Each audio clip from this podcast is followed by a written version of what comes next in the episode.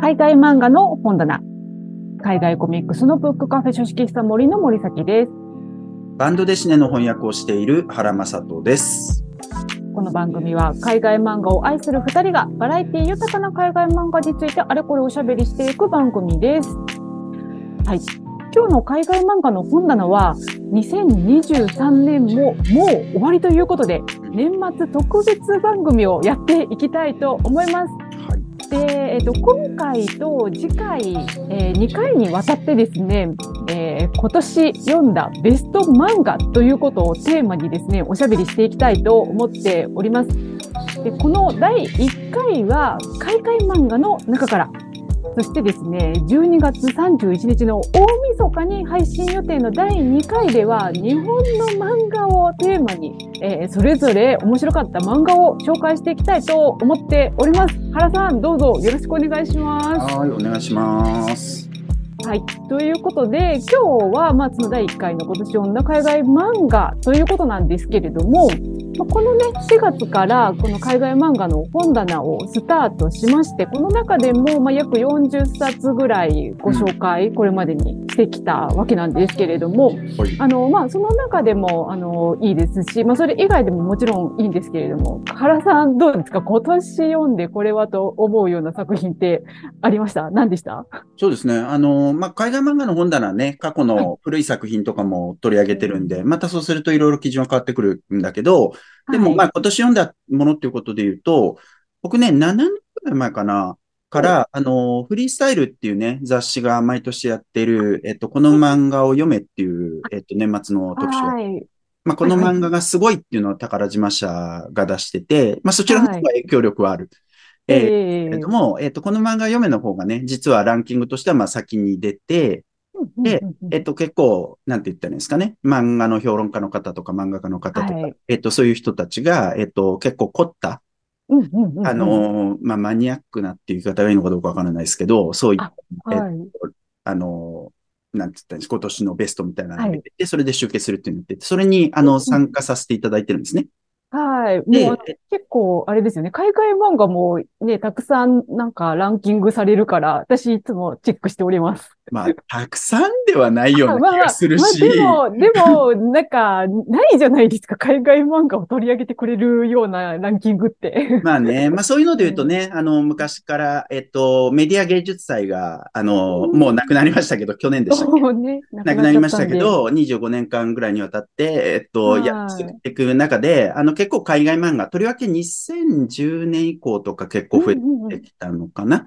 そうですね。ああれなんかね、あの、そうの、ん大賞とか、えっと、優秀賞だっけとか、あはいある、新人賞？いろいろあるんだけど、その下にも、あの、審査員推薦賞みたいなのうんうんうん推薦されはいそういうはいところで結構いろいろ選ばれてはいたよね。で、あですね。まあ、た確かにそれ以外にあるかって言ったらうんなくって、うあん。この漫画を読め、そういう意味では多い。この漫画がすごいよりは多いけど、そうそうそうですね。多いと俺は全く思ってない。あ、本当に。な中にはね、中には海外漫画を相当入れてくださる方もいらっしゃるんですよ。あ、まあね。例えば、まあ何人かいらっしゃるんだけど、あの、はい通信さんとかね、ああの、やっぱり、りすごく海外漫画多く読まれてきた方でもあるし、うん。あの、海外漫画相当入れてくださったりとかしてる。で、僕も少しは入れるけど、はい。まあ、僕はね、あの、紹介の当事者なんで、はい。あんまり多すぎてもな、みたいな感じでやってて、で、とはいえはい今年は、あの、今回ね、5、5作品あげたんですよ。おおはい。はい。なので、まあ、それ、それを、あの、ちょっと前置きが長くなりましたけど、あの、それを、はえっと、ご紹介しておくとですね、はい。えっと、まあ、上の方の順番から言っておくと、あで、ちなみに今これ収録してるのが12月の14日14日。はい。ですよね。。で、えっと、まだこの時点では、この漫画を読め、えーは、はいえっと、今年のやつは出てないんですよね。で、うん12月22日発売かな。あなるほど。はい。なので、まだ出てないけど、このエピソードがね、えっと、はいポッドキャストのエピソードがリリースするときにはもう出てると思うので、えっと、はいそういう体でお話をすると、えっと、今年僕が、あの、海外漫画の1位、っていうか全体の1位に挙げたのが、あこの、えっと、はい台湾の少年の、えっと、これ去年から出てたものなんで、去年入れてもよかったですけど、あ。はでもい。4巻で完結したのが今年の頭だったんでね。そうですね。で、さらに、えっと、この、ね、なんていうか、モデルになった、えっと、最高っはい。ていう方ですね。そうですねその方が今年亡くなられたということうも、作品を当てました。ちょっと先に、まあ、ざざっと言うだけ言っちゃいますけど、はい。まあ、これはね、あの、この、ちなみに台湾の少年は、えっと、海外の漫画の本棚でも取り上げております。ね。はい、取り上げました。はい。まあ、っていうか、全部僕取り上げてるやつを、あの、なんていうのね あ、そうなんですね。で、海外漫画の2番目のやつ、えーとして挙げてるのはこのカデギね。ああ、家的。いいですね。はい渋いですイートントルさんね。のカデギっていう作品。で、まあ、はい何度か、えーやっぱり読み直して、えっと、ここでも、かいここでもっていうか、海外漫画の本棚うん取り上げて、はい。僕あの、サンデー漫画クラブでも取り上げてるけど、何度か読み直して、やっぱり、あの、その都度面白いなって思うポイントいっぱいあるんですよね。いや、本当にうんいいですよねね。。ぜひなんか自文章も書きたいなと思ってますけどね、これはね。ああ、ぜひぜひ。うんはい。そし、て、えっと、その次が、クージャインさんのダーリンはネットオイル。おー、なるほど。これ、これもね、えっと、えっと、海外漫画の本棚で取り上げてますよね。はい、取り上げました。はい、そうですね。えっと、そして、その次が、えっと、マヌエレ・フィオールの、えっと秒速はい 5000km ね。いや、そ5000キロは本当素晴らしい作品ですね。はい。この作品。そして、えっと、一番最後に、えっと、大体ね、僕いつも自分に関係するものを一番最後に入れてんだけど、はい。まあ、どっちみち届かないっていうかね、多くの人に知られてないものだから。で、今年はうん、えっと、サウザンコミックスのこのペピークストジ派の大冒険がうん。出たんで、えっと、これは、えっと、一番最後に挙げた。で、まあ、もっと上に上げても別に構わないけど、自分が関わってるっていう意味でね、あんまり上に上げるのもなんだなと思って、たはだ、いこれやっぱり、あの、日本初のチェココミックという意味では、本当そうなんですよね。非常に重要な作品なのでで、うんまあ、そういう意味ではうん高く評価されてもいいのかなってとは思ってますけどね。いやー、本当にそうですね。なんか、あのー本当ペピークストジャーとか、チェコのコミックってね、本当にこれまでなくって、うん。そのアニメーションとかね、絵本とかうんうんうん。めちゃくちゃね、日本にも紹介されてたりもしているんだけれども、うん。実はコミックがね、これまで全然なかったっていうのが、うんもう逆に結構意外なところもあったりするんですけれども、そうね。まあ、その辺がだからやっぱ面白いですよね。あの、映画ってとはいえさ、グローバルなものですよ、はい結構。ちゃんとそういう市場があるんって言ってもいいんだと思う。で、あともちろんタイミングとかもあると思うけど、ある作品がはい大変出ていくとか。うん、そそれに比べると漫画の方が、よりローカルな、えっと、市場でやってきたのが長かったんだと思う。で、はい。やっぱ当然ね、それは、あの時代によってどんどん変わってって、戦後とやっぱり相当変わったし、戦前からもちろんグローバルな部分はあるんだけど、漫画って。うんうんうんうんで、戦特にね、90年代以降は日本の漫画がすごく外に出たりみたいなこともあったりで、えっと、グローバルになってっているけれど、それでもまだ全部がってわけじゃないし、うんうんうんうんね、で、そこが今すごく、なんていうか、かつてないほど変わる可能性を秘めてるのが Webtoon っていうことだと思うんですけど、そうですね。ね、で、実際そういう件、あそういう作品が出てきてるわけですからね。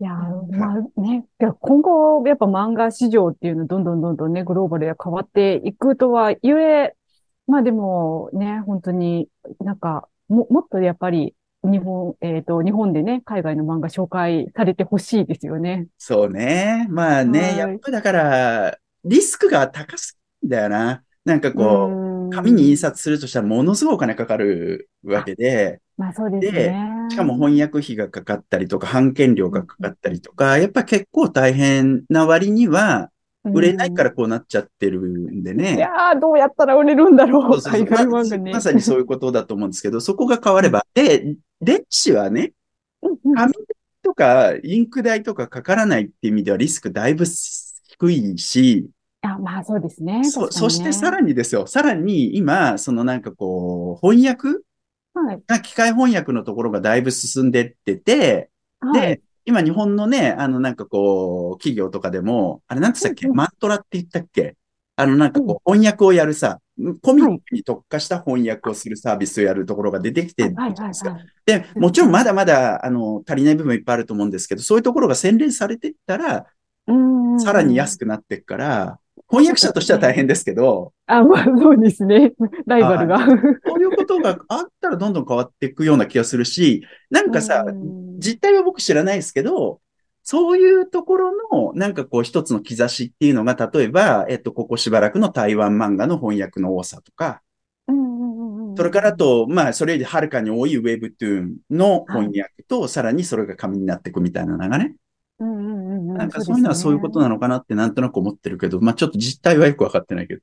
うーん、確かに。なかなかね、ウェブトゥーンとかね、そのネット上の漫画の実態を把握するのは結構大変ですよね。そうなんですよね。はい。ということで、ちょっとね、海外漫画ラジオみたいな話になっちゃいましたけあど。本当ですね。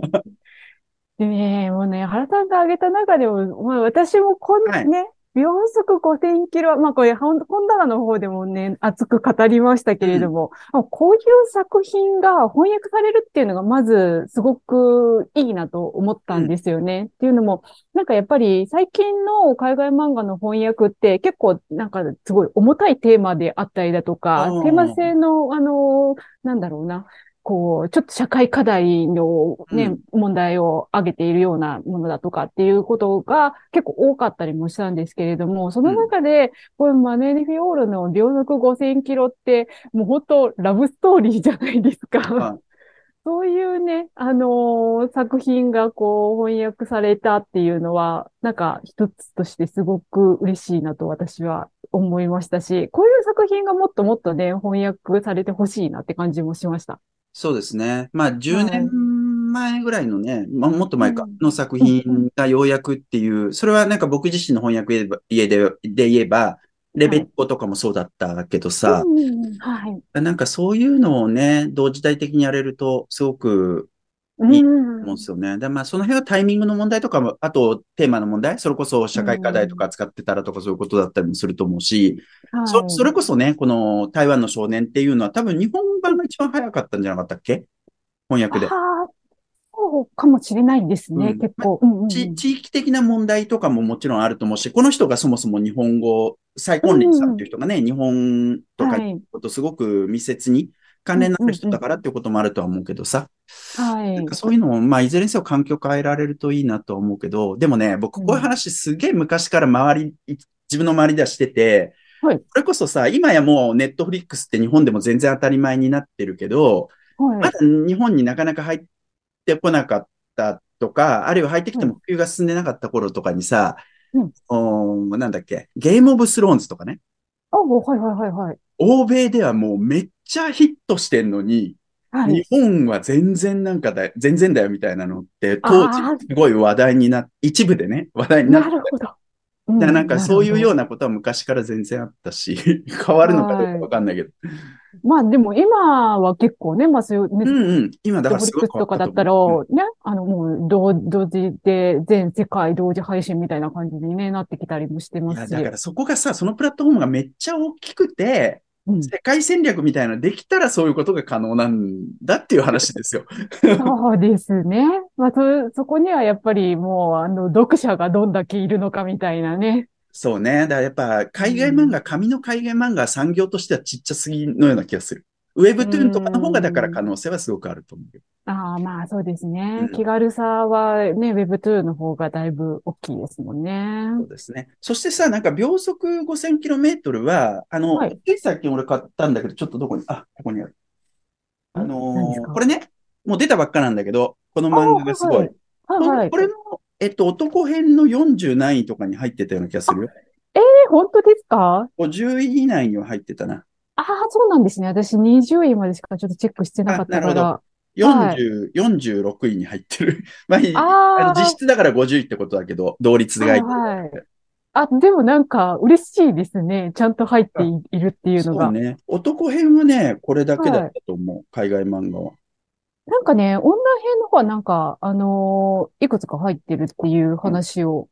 あれと、ローラ・ディーンと、はい、これね、ローラ・ディーンと、ああゆリスニングと、があゆリスニングですよね。20何位に入ってたと思う。うんうんうん。ですよね。いや、うんこれでもなんかすごい嬉しいですね。この二つ入ってて。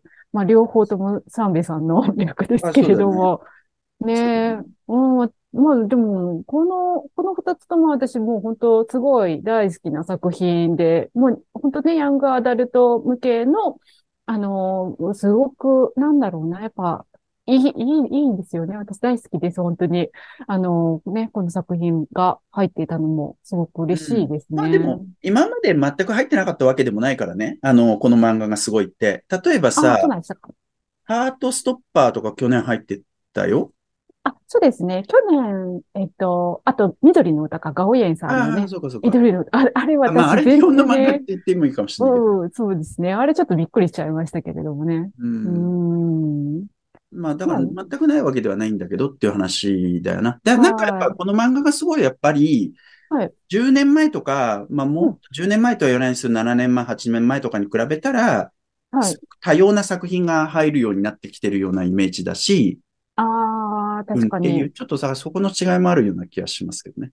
うんうんうんうん。それはあるかもしれないですね。なんか前もっとこう、すごい、なんかメジャーどころの大人気作品ばっかり入っているイメージだったんですけれども、今年のランキングとか見ても、おお、こんなのが入ってるんだ、みたいなね。そんな感じになってて。そうですね。で、やっぱ漫画の難しさって、漫画がすごく多くの人に読まれるためにはメディア化する必要があるわけじゃないですか。ああ、でそうです例えばね、あ、もそう過去に入ってたけど結構いい順位に、今、早々のフリーレンのアニメやってますけど、おお、これ、早々のフリーレンマジで素晴らしい漫画ですよ。本当に素晴らしい漫画だけど、今やアニメになって、さらに多くの人に届いてるから、今とかやったら全然1位になるんだけど、でももう関数だって十何巻とかぐらいまで出て、10巻ぐらいだっけああ、そっか、今更って感じなんですよね。このズレとかさ、うん。さなんかこう面白いのがあとなんだっけ、ダヴィンチもランキングをやってて、ま、あ、毎年やるのかな？それとも一時期だかな、?2 年ぐらい前にランキング見たときに、はいあの、マジでクソつまんないランキングになるんですね。えーこのランキングクソつまんないでどういうことかって言ったら、はいワンピースとかが1位になるのよ、ちゃんと。ああ、ま、まあ、まあ、そうでもそれが正しいわけじゃん。まあそうね、人気ランキングみたいなことになると、やっぱそうなりますよね。でしょ？うんはい。まあそういうような部分も漫画にはあるからさ、長くなればなるほど多くの読者獲得し、メディア化の回数増え、みたいなそういうのもあるからさ。なんかその辺の、うんその辺の兼ね合いは本当難しいですね。いやー、難しいですね。それは確かにね。まあでもメディア化で、そうやってなんかこう、人の知ってくださるね、あの範囲が増えてみたいなことがあると、こうどんどんどんどんまたね、やっぱ知名度も上がるし、なんかそれこそあの、私今日発見したんですけど、なんかローラ・ディーンもね、今度映画化するらしいですよ。ああ、なるほど。へえ、そうなんだ。まあでも不思議はないよな。はないっても。ね、なので、また映画化とかすると、この作品がね、あの、またなんか、もうちょっとこう知名度が増えるんじゃないかな、みたいな。そうかもね。だからまあ日本の市場でそれがうまくいくかどうか正直よくわかんないですけど、うん。でもハートストップ、ハートストッパーもどうなんだろう漫画の方はそんなに売れてないのかもしれないし、ちょっとわかんないけど、うん、まあ、ドラマめちゃくちゃね、人気ですもんね。その辺の難しさとか。で、あとやっぱり、ローラ・ディーンって絵柄が素晴らしい、絵がすごく魅力的なので、はい、そうですそのね。絵の魅力の部分をね、メディア化するときにどういうふうにしていくのかっていうのはあるでしょうね。うん。いやー、だから、その、え、まあまあ映画ね、発表したばかりなんで公開いつになるかわかんないし、日本公開来るかどうかもわかんないんですけれども、うんまあでもその公開もしされてね、知ってくださる方がいて、で、その方にやっぱ原作も読んでもらって、このローズマリー・バレローコデンさんのね、素敵な絵柄をもう堪能、堪能してほしいって感じがしますよね。うん。なんかメディア化で言ったらさ、ああいうリスニングとかもメディア化されても全然不思議ないと思うけど。あ、アニメーションとかしてほしいですね。アニメーションか。あ、アニメも、あ、そっかそっか。実写はだから最後のファン、後半のファンタジー的な部分の難しさはあるな。あ、そうそうそうそう。それをちょっと実写でするのは難し確かにそういかもな。うん。私はなんかアニメでやってほしいな。なるほど。うん。ですね。あとね、もう、個人的に私が結構今年の漫画として推したいのははいやっぱこれですね。サバキスタンですね。すいません。は本棚の方でもなんか2回も取り上げさせていただいたんですけれども、やっぱこれでも面白いし、まあ、ロシアの漫画もやっぱりそんなね、翻訳とかっていうかうん日本に全然紹介されていない中で、やっぱこれすごい稀有な作品だし、で、まあ、あの、エンターテインメントとしてももちろん面白いんですけれども、やっぱりこう、いろんな国々の状況、この今現代の社会の状況とかを考えていくと、これは単なるフィクションじゃない、では終わらないよな、みたいな部分っていうのすごいたくさんあるし、うん、まあ、あと単純に、あの、私、犬が好きなので 犬が可愛いっていう いや、そういう意味でもなんかすごいね、いいと思います。うね、うちのお店でもね、1巻めっちゃ売れるんですけど、2巻3巻までね、2巻3巻そんなに売れてなくて、皆さんぜひ3巻まで読みましょう。ああ、なるほどね。まあまあ、どうしてもね、海外漫画の宿命としてちょっと値段が高くなっちゃうから、それでね、3巻までっていうのは負担が大きいみたいな部分はあるかもしれない。で、一方でやっぱその作品は、あの、はい、本当に、あの、まあ、幸運なことにっていうか、その作品自体が持ってる実力の部分もあると思うんですけど、すごく取り上げられたんじゃないですか？書評でも取り上げられて、それからテレビでも取り上げられてみたいな、これはね、海外漫画ではほとんど起きないことなんですよ。まあ確かにそうですね。まあ書評ぐらいは出たとしても、ね、ね、うん、ここまで大きくっていうのはないですよね。うん。で、だからそれでやっぱり、あの、さらに多くの人に届いた可能性はあるなと思ってて、うん、まあだから、一貫で止まっちゃうかもしれないですけど、もしかしたら、関数が分かれてるところの難しさはあるけどね。だからなんかそこは、あね、あの、すごく、えっ、ー、と、いいんじゃないかな。まあでも、うん、すごいところに入ってなかったんだよな。あ、本当ですか？あ、でもちょっとあれかな。期間が微妙ですよね。この漫画がすごいだと。なんか、多分3巻とかは期間外とかだったじゃないあ、まあ3巻はね。でも1巻の時点で入ってもしれないからさ。うん、そうですね。なんかその辺の不思議だね。なんで、うん、だって反応しても全然おかしくないなんだったらですよ、なんだったら秒速 5000km よりも、そちらの方が、サバキスタンの方が、はい。アピールするんじゃないかと思ったりもするけど、それよりは、もしかしたら、例えば、なんて言ったらいいんだろう。やっぱり、あの、社会、社会問題的なものとして捉えられちゃったというかさ。これで、えっと、読者からちょっと敬遠されたのかね。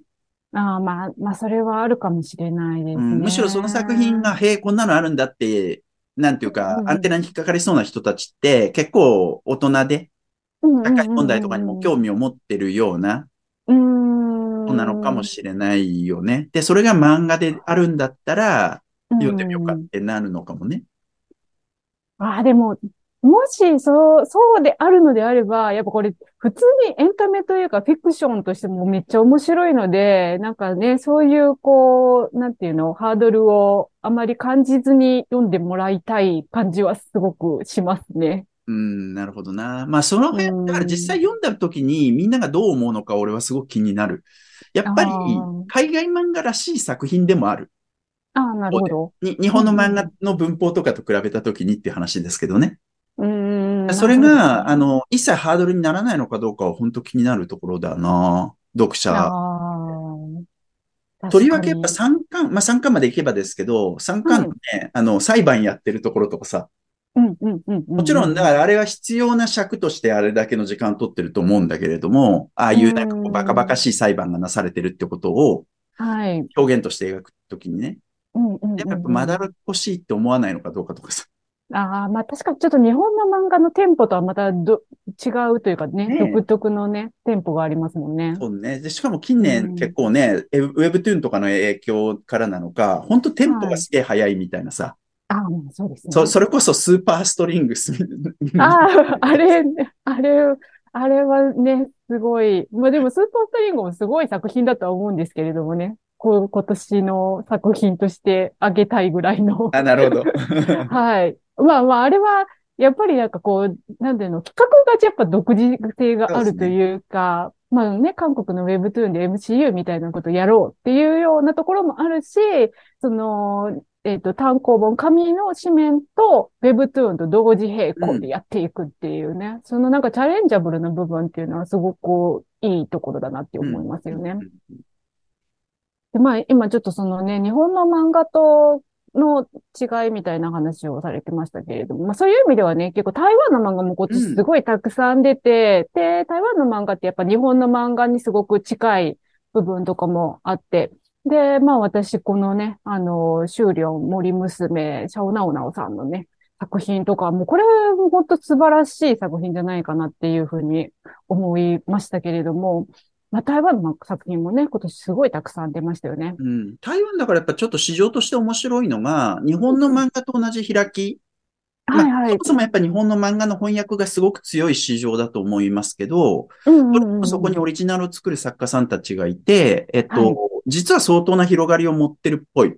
うんでも、うんまだなんかなかなかね、えっと、入ってこなかった中で、ここ数年すごく増えてきていて、で、はい今言ったそのもう、修了、森娘うんうんうんは、えっと、その中でも絵も素晴らしいし、テーマもはい面。白いしっていう、うんすごくチャレンジングな作品っていう感じだよね。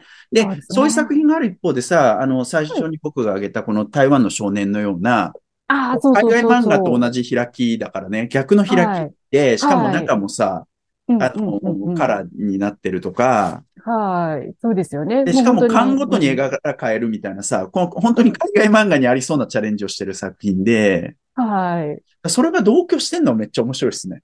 いやー、確かにそうですよね。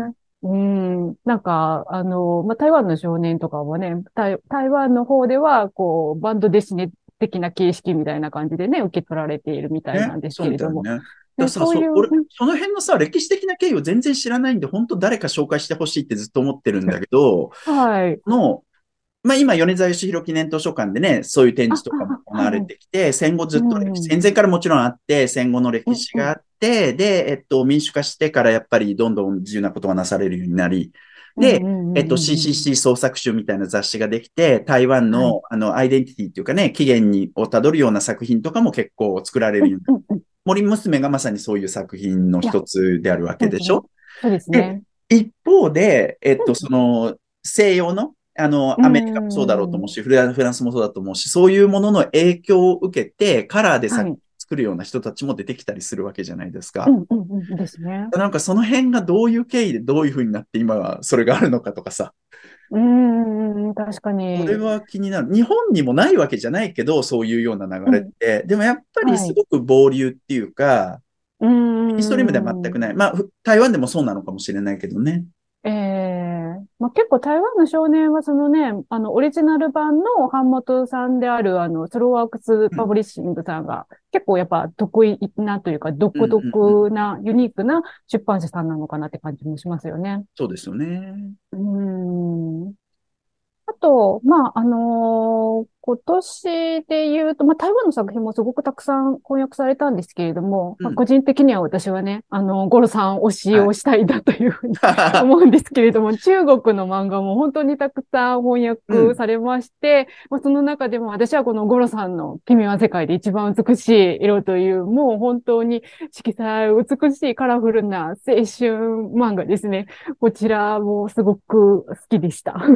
い。あの、海外漫画の本棚の、本当に最初の方で取り上げたはい作品だったですよね。はい、そうですね。今年の、はい。で、僕は、ね、あの、あ、はいあんまり not for me みたいな話をしたんだけど、その時に。まあ、とはいえですよ。とはいえ、その時も言ったけど、やっぱうんり、そのある時代の中国、まあ、特にね、うんあの、90年代とかだったと思うんだけど、90年代ですそね。の時の中国の地方の都市の、なんかこう、うん日常風景みたいなのを描いてくれてて、はい。そこは本当素晴らしいなって思ってて、うん、なんかそういう作品もっと読みたい。まあそもそもそんなにたくさんあるのかどうかも知らないけど、ああ、確かに確かに。それはめっちゃ思ってる。それはね、韓国も台湾も全く一緒に、同じあの東アジアの文化圏の中で、よく似たところもあれば微妙に違うところもあると思うんだけど、ああ、確それかに。をすごい読みたい。そうですね。それは確かにやっぱり海外漫画読む上での一つの楽しみですもんね。楽しみの一つですよね。本当そう思ってて、で、例えばうん。ガオイエンさんのさ、緑の歌とか、あの、素晴らしいですけど、日本でうん。ああいう作品が出た、もともとガオイエンさんがああいう作品作ってて、でもやっぱりうん。ほら結構日本、なんつうん。うん日本リスペクトっていうかさ、そんな感じがするじゃない？そうですね。むしろ確かに。台湾の風景描いてくれよって思っちゃうっていうかね。ああ、まあ、ガオイエンさんの緑の歌は、一応なんか実在の台湾のお店とかも書かれているのは書かれているけれども、まあ、パッと見ちょっとね、それがなんか日本のお店と台湾のお店とのなんか違いとかっていうのはなんかおよくわかりづらいというか、そうだよねそういうと。ころがね、あるので、なんか、もっとこう、日本人としてはザ・台湾みたいなのも見たかったみたいなね。俺、あの作品ですげえ最初いいなって思ったのはさ、あの、なんかはい。台湾の北部って言ったらいいの？あの、なんかこう、うんうんうん。ちょっと地名忘れちゃったけど、そのね、はい。海辺の風景が描かれるじゃないですか。うんうんうんああいうところとかは、台湾のイメージでもなかったので、ああ、なるほど、なるほど。こんな、ほら、え何も知らないからさ、ついつい台北とかそういう感じになっちゃうんだけど。あ、まあそうですよね。うんい、いわゆるもう台湾というイメージってなると、そっちになっちゃいますもんねそうそう、そういう風景とかが描かれてて、あ、めっちゃいいなって、その辺は思ったんだよね。うーん、確かに確かに。いや、でもそういうのもやっぱりなんか見たいですよね、見たいこ見たい。ね。ね、本当に。はい。ということで、ちょっとね、喋っていくとどんどんどんどん、あの、話は尽きないんですけれども、いいお時間に、はい、なってまいりましたので、今日の海外漫画の本棚はこのあたりで終わりにしたいと思います。で、えっと、冒頭に申し上げました通り、次回はですね、12月31日の大晦日の日に、えー今年読んだ、えー読んだベスト漫画第2回目ということで、日本の漫画編をお送りしたいと思います。えーぜひ皆さんお聞きください。海外漫画の本棚は毎週金曜日夕方にお届けしております。あと、原さんとご一緒に海外漫画ラジオという海外漫画にまつわるニュースや雑談をするポッドキャストもやっております。そちらは毎週火曜日ともしかしたら木曜日12日更新です。よかったらそちらもぜひチェックしてみてください。はい。ではまた次回お会いいたしましょう。ありがとうございます。ありがとうございます。